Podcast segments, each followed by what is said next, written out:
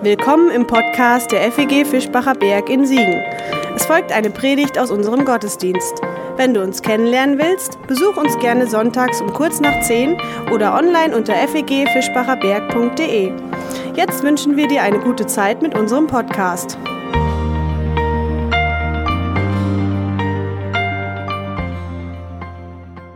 Liebe Dreierlei habe ich die Predigt heute überschrieben. Liebe Dreierlei. Gottes Liebe, Nächstenliebe, Selbstliebe. Mich erinnerte die Aufforderung in Markus 12, den Text, den wir eben gelesen haben, nämlich an einen Restaurantbesuch. Ich konnte mich nicht entscheiden zwischen Hühnchen, Schwein und Rind und entschied mich dann für die Grillplatte dreierlei, ein Kompromiss aus allen drei Fleischsorten kleine Stückchen statt ein großes Steak. Und irgendwie an diese Grillplatte dreierlei musste ich beim Schreiben dieser Predigt denken. Und deswegen heißt unsere Predigt Liebe dreierlei. Aber bei der Liebe geht es nicht um einen Kompromiss aus drei kleinen Lieben, sondern um dreimal ganz. Dreimal ganz lieben. Zu Gott, zum Nächsten und zu sich selbst. Wir haben eben den Text gehört. Vielen Dank fürs Lesen. Markus 12, die Verse 28 bis 31. Und da kommt also ein Schriftgelehrter auf Jesus zu und fragt ihn, was denn das wichtigste Gebot ist. Was ist denn das wichtigste Gebot? Was ist das höchste Gebot? Steht auch in manchen Übersetzungen. Wir befinden uns hier an dieser Stelle schon in einer länger andauernden Diskussionsrunde. Jesus diskutiert mit verschiedenen Schriftgelehrten über ganz verschiedene Themen. Und es ist aber nicht wirklich so eine Diskussion auf Augenhöhe, sondern das ist mehr wie eine sehr, sehr fiese Prüfungssituation. Er bekommt irgendwie extra schwierige und komplizierte Fragen gestellt und wird herausgefordert. Man merkt richtig, wie die Sadduzäer, wie die Schriftgelehrten ihn prüfen. Es ist wie eine Prüfungssituation. Doch Jesus antwortet gelassen, teils gelassen auch und korrekt vor allem. Er macht keine Fehler, obwohl eigentlich die Fragen genau darauf hinzielen, die Fehler in seiner Theologie zu finden. Und dann kommt eben ein weiterer Schriftgelehrter. Also irgendwie das Szenenbild äh, hat sich jetzt schon öfters wiederholt und jetzt kommt eben der nächste. So beginnt unser Abschnitt. Doch dieser ist anders. Er kommt und man merkt, er stellt seine Frage nicht provokativ oder herausfordernd, sondern er stellt eine Frage, die ihm schon sehr lange auf dem Herzen liegt. Er stellt die Frage, welches Gebot ist das höchste von allen? Welches Gebot ist das höchste von allen?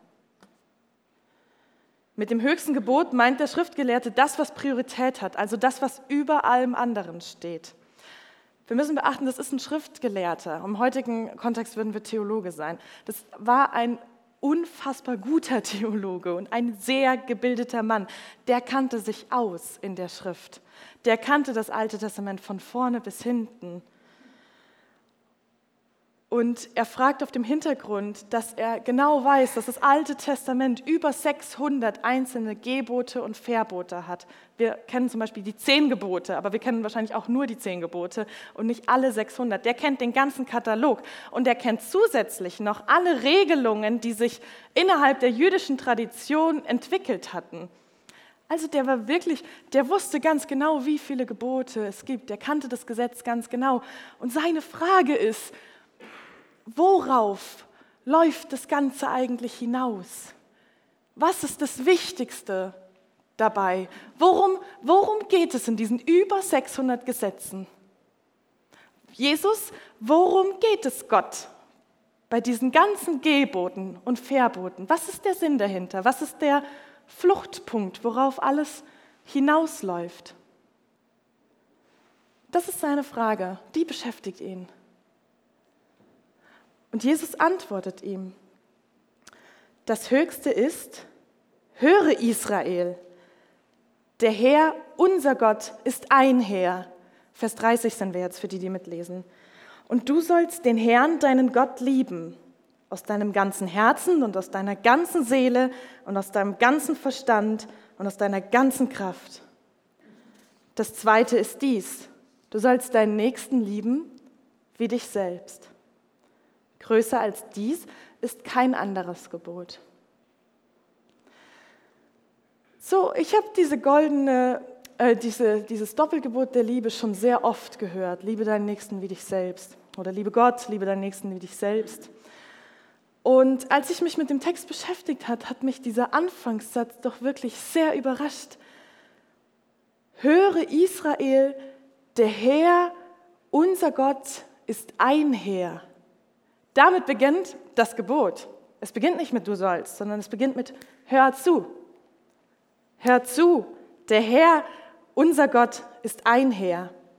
Israel wird angesprochen, Israel wird beim Namen gerufen, höre Israel.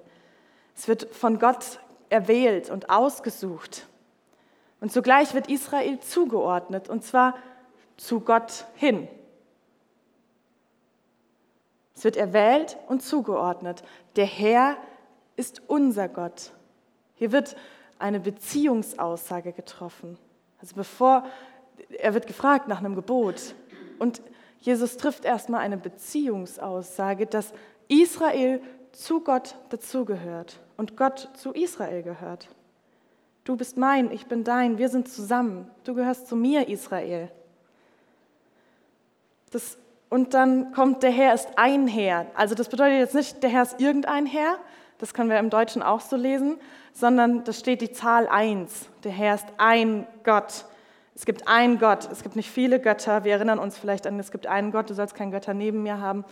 Ähm, der Herr ist ein Gott, eine sehr zentrale Aussage für die jüdische Religion. Gott ist einer, er ist der Einzige, er will der Einzige sein für das Volk Israel. Also er ordnet zu und sagt, ich bin dein einziger Gott, du gehörst zu mir. Und wir dürfen das auf uns übertragen, weil Jesus Christus am Kreuz gestorben ist. Für uns dürfen wir da unseren Namen einsetzen und sagen, höre, Lisa in meinem Fall, der Herr ist dein Gott, er will dein Gott sein. Der gehört zu dir. Und er ist ein Gott, er will dein einziger Gott sein.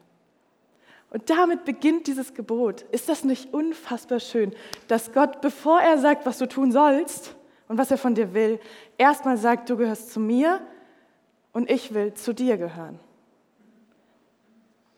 Hat mich fasziniert. Und von dieser Grundlage aus, die Gott also setzt, geht es weiter. Und ich habe die ähm, Gebote, die Jesus nennt, dann unter drei Überschriften zusammengefasst. Einmal liebe Gott, liebe deinen Nächsten und liebe, wie du dich selbst liebst.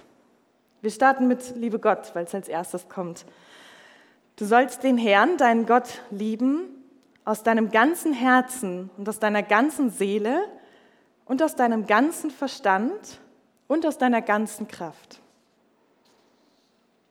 Auf dieses Gebot wird eindeutig Priorität gelegt. Einmal, weil es viel länger ist als die anderen. Der andere ist nur ein Satz. Und einmal auch, weil es wird betont durch die Häufigkeit des Wortes ganz.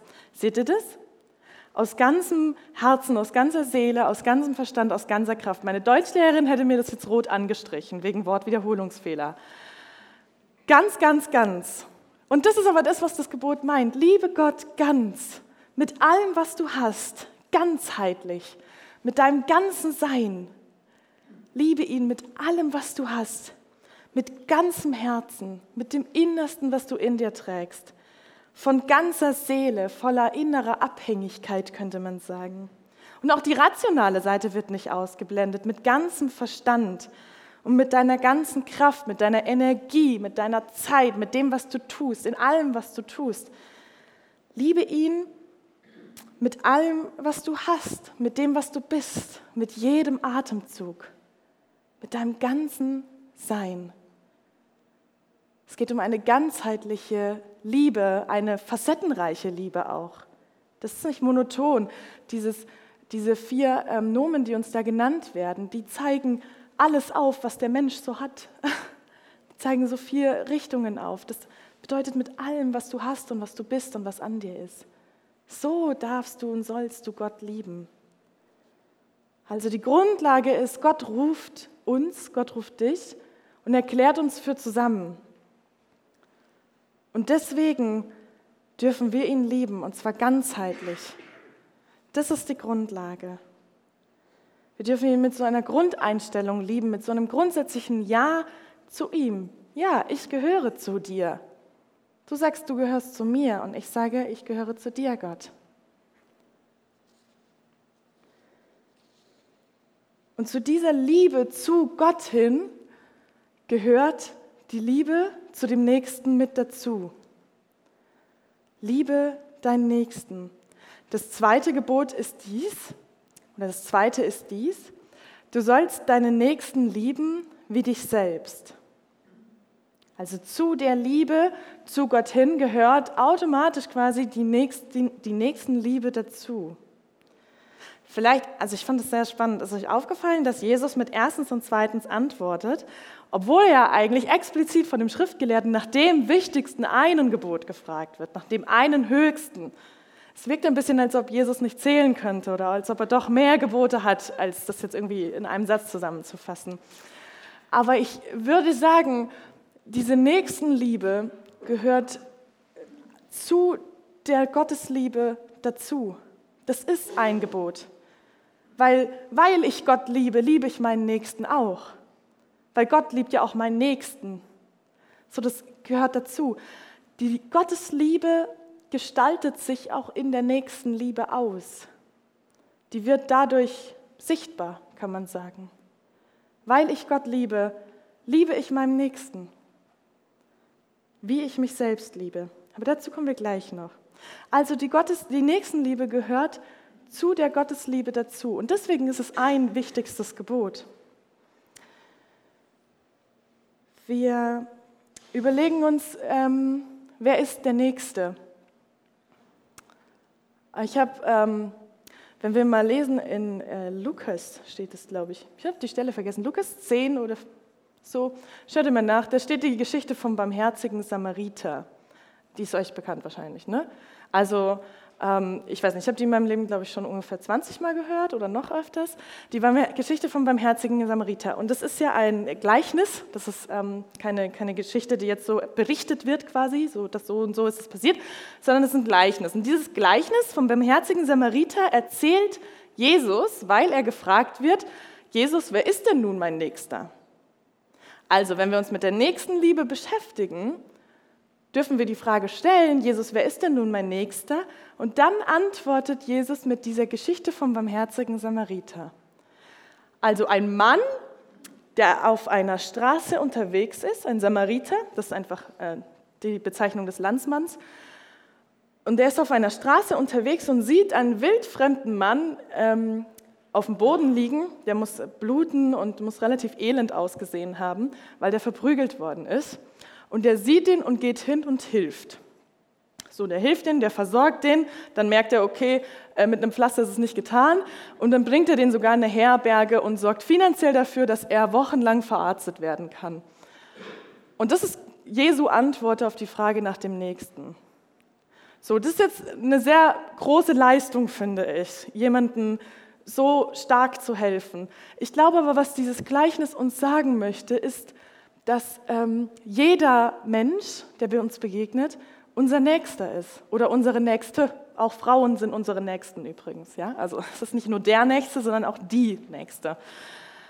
Ähm, ja, relativ wichtig. Ähm, so, dieser Mann geht quasi einfach und da liegt dann plötzlich dieser wildfremde Mensch. Also der begegnet einfach irgendeinem Menschen. Das war ihm der Nächste, der Nahestehendste in dem Moment. Einfach jetzt rein geografisch lokal so. Das war einfach der nächste Mensch, der ihm begegnet ist und der hat Hilfe gebraucht und dem hat er seine Nächstenliebe erwiesen. Und ich glaube, das ist das, was Jesus meint, wenn er davon spricht, wer der Nächste ist. Das ist jeder Mensch, der dir begegnet, selbst ein Typ, der verprügelt am Straßenrand liegt. Jeder Mensch, der um dich rum ist. Guck dich mal um, wer gerade dein Nächster ist. Wer sitzt gerade neben dir, hinter dir, vor dir, wer ist gerade da? Und wer ist so, keine Ahnung, heute Nachmittag dein Nächster?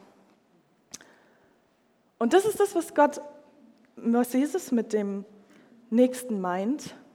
Also jede Person, wenn du einkaufen gehst, ein Kassierer, Kassiererin, Wenn du heimkommst, dein, was weiß ich, Partner, Partnerin, WG-Mitbewohner, wer auch immer so zu Hause ist bei dir, oder wenn du das Haus verlässt, je nachdem, wie man lebt, so jede Person, die dir begegnet.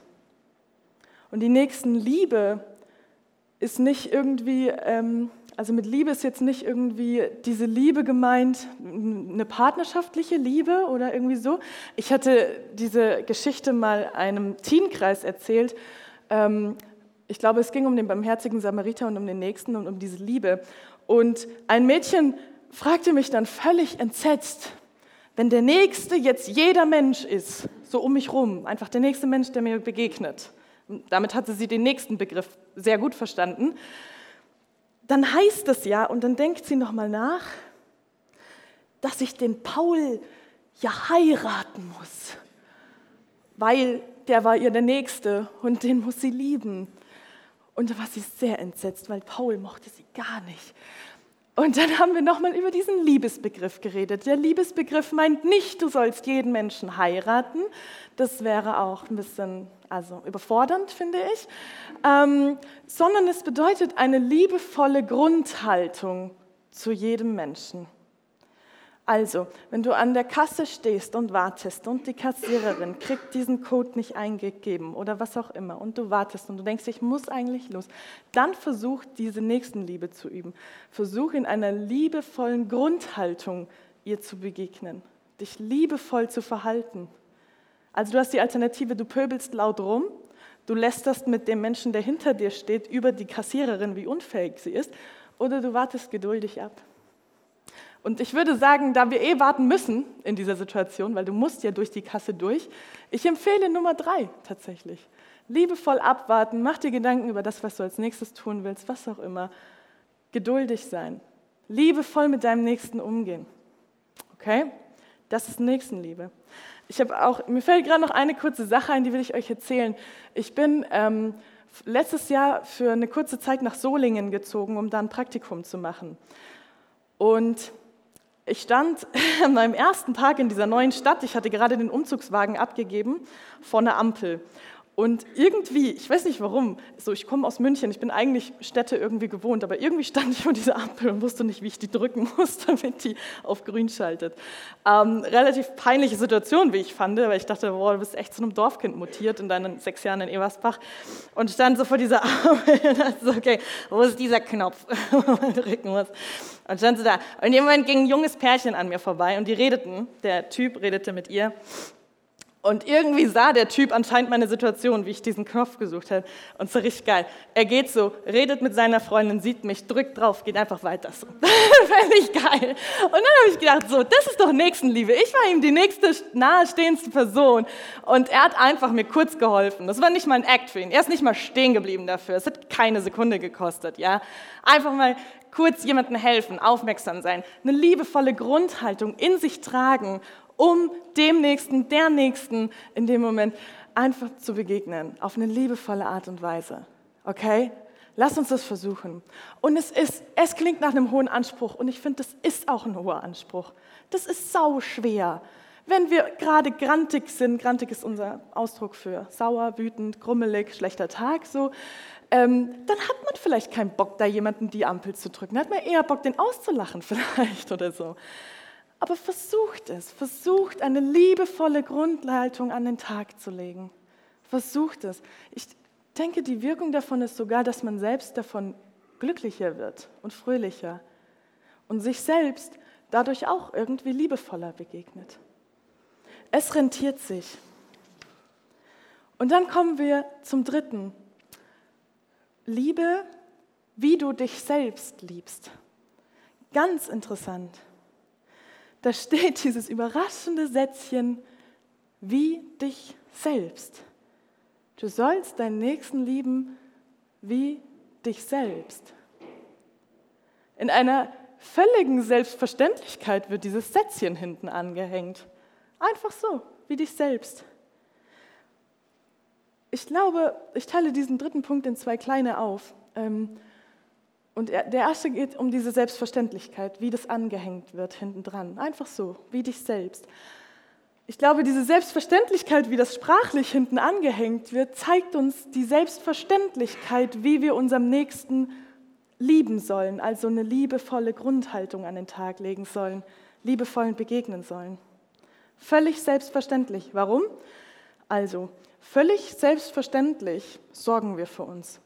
Jeder von euch atmet in diesem Moment. In diesem Moment erhaltet ihr euch am Leben. Ihr sorgt für euch. Jeder von uns, denke ich mal, wird ähm, nach dem Gottesdienst irgendwann Mittag essen. Außer ihr nehmt die Fastenzeit sehr ernst. Also gar nicht, dann vielleicht nicht. das ist ein blödes, blödes Beispiel, aber egal. Also wir essen, wir nähren uns. Irgendwann werdet ihr auf jeden Fall wieder essen, selbst nach der Fastenzeit. Wir trinken, wir erhalten uns am Leben, wir sorgen für uns, wir kleiden uns, damit wir nicht erfrieren.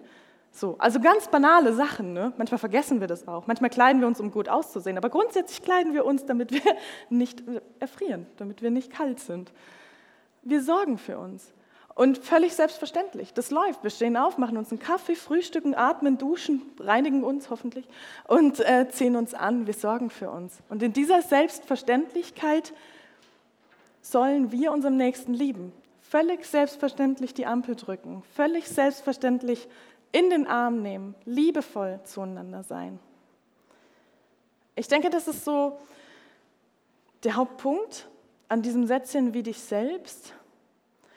Und dann bin ich trotzdem aber hängen geblieben an diesem Satz und habe mich gefragt, meint Jesus nicht noch mehr damit? Wie dich selbst.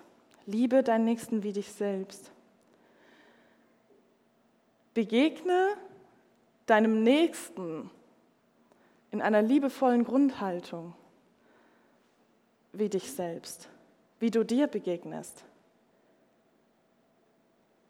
Liebe deinen Nächsten wie dich selbst. Liebst du dich, wie du andere liebst? Verhältst du dich, wir machen das mit Verhalten, ich finde das einfacher, verhältst du dich zu anderen, wie du dich zu dir selbst verhältst? Gehen wir es mal durch in drei Beispielen.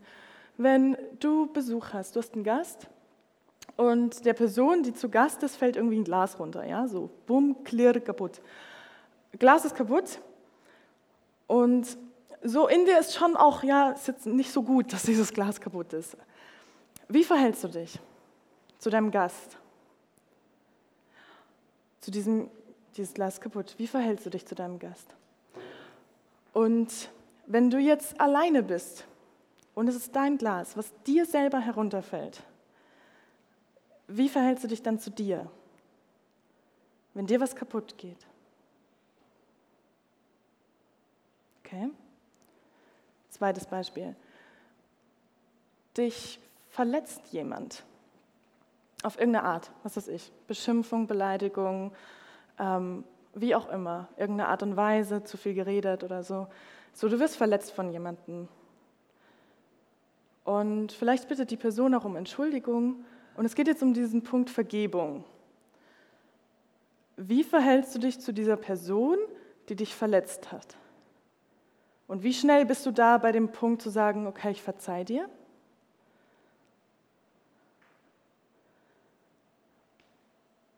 Und wenn dir selber etwas passiert, womit du dich verletzt, irgendeine falsche Entscheidung getroffen, wo du merkst, oh, das hätte ich anders machen müssen. Irgendwas, blöd in den Tag gestartet, was weiß ich. Irgendwas, wo du merkst, oh, das ärgert mich, da habe ich mir wehgetan, da habe ich mich verletzt, mich enttäuscht, bin ich sauer auf mich. Wie verhältst du dich zu dir? Wie kannst du dir vergeben?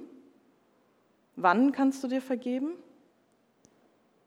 Also vergleich das mal. Liebe deinen Nächsten wie dich selbst. Wie ist es denn bei dir? Wie ist denn dieses Wie bei dir? Ist es mehr so? Geht bei dir super schnell, beim nächsten überhaupt nicht schnell? Oder ist es mehr so andersrum? Bei dir brodelt das jahrelang oder monatelang. Und wenn aber dein Nächster dich verletzt, kannst du eigentlich relativ schnell sagen, ja, ist in Ordnung, ist halt so. So, wo stehst du da? Und ein drittes Beispiel, was mir tatsächlich sehr oft begegnet und was mich auch viel beschäftigt, ist so, ähm, das Äußerliche. So, wenn ein Freund oder eine Freundin vor dir sitzt und sagt, ich bin so unzufrieden mit meiner Figur. Ich, ich fühle mich hässlich. Ich, ich bin hässlich. Ich finde mich hässlich. ich bin, und es gibt ja alles, ne? es gibt zu dick, es gibt zu dünn, zu unmuskulös, zu viel, was auch immer, ähm, zu lange Beine, zu kurze Beine, so. Und es geht also irgendwie um dieses Körperliche. Und dein Freund, deine Freundin sagt zu dir, ich fühle mich so unwohl mit dem, wie ich bin und ich finde mich echt nicht schön und ich kann mich nicht akzeptieren. Ich hätte am liebsten einfach einen neuen Körper. Ich denke, ihr kennt das Thema. So wie verhaltet ihr euch, wenn eure Freundin euch das sagt oder euer Freund? Was ist eure Reaktion? Und jetzt die Frage, wenn du vor dem Spiegel stehst und du siehst dich und diese Gedanken kommen auf, wie verhältst du dich dann zu dir?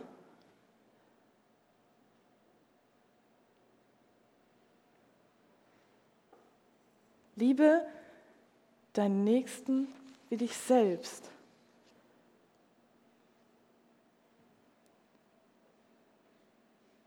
Liebe deinen Nächsten wie dich selbst. Wie wäre das wohl, wenn wir mit unserem Nächsten umgehen würden wie mit uns selbst? Wenn wir, uns, wenn wir unserem Nächsten in dieser liebevollen Grundhaltung begegnen würden und wenn wir uns selbst in einer liebevollen Grundhaltung begegnen würden.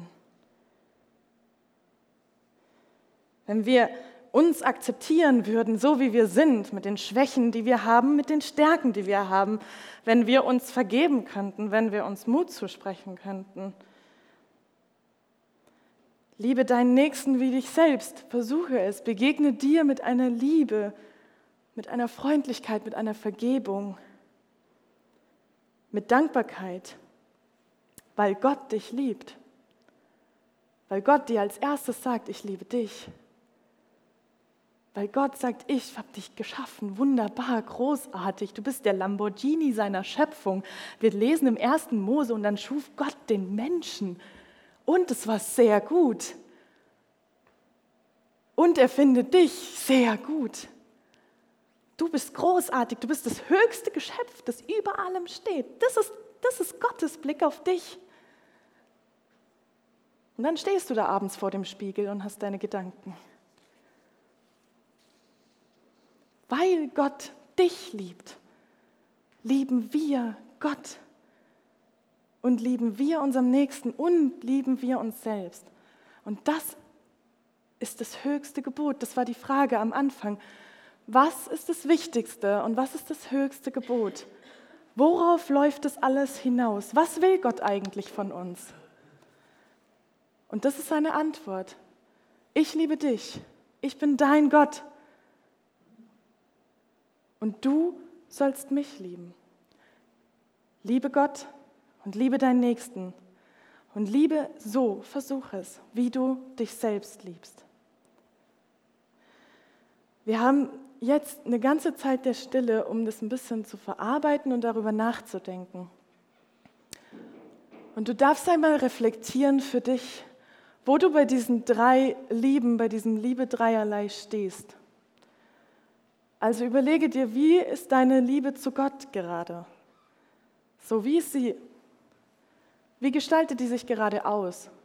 Wie lebst du die gerade? Ganz, haben wir gehört, mit allem, was du tust, mit deinem ganzen Sein. Und liebe deinen Nächsten. Überlege dir, wie ist die Liebe zu deinem Nächsten, deiner Nächsten? Wie verhältst du dich aktuell zu deinem Umfeld? Du darfst dein näheres Umfeld betrachten, du darfst solche spontanen Begegnungen wie an der Ampel überlegen. Und wie ist dein Verhältnis zu dir selbst? Liebe, wie du dich selbst liebst. Bist du da mehr, fällst du eher in diese Richtung oder fällst du eher in diese Richtung? Oder kannst du sagen, ich habe eigentlich ein liebevolles Verhalten zu meinen Nächsten, zu mir selbst? Wir nehmen uns Zeit und denken darüber nach.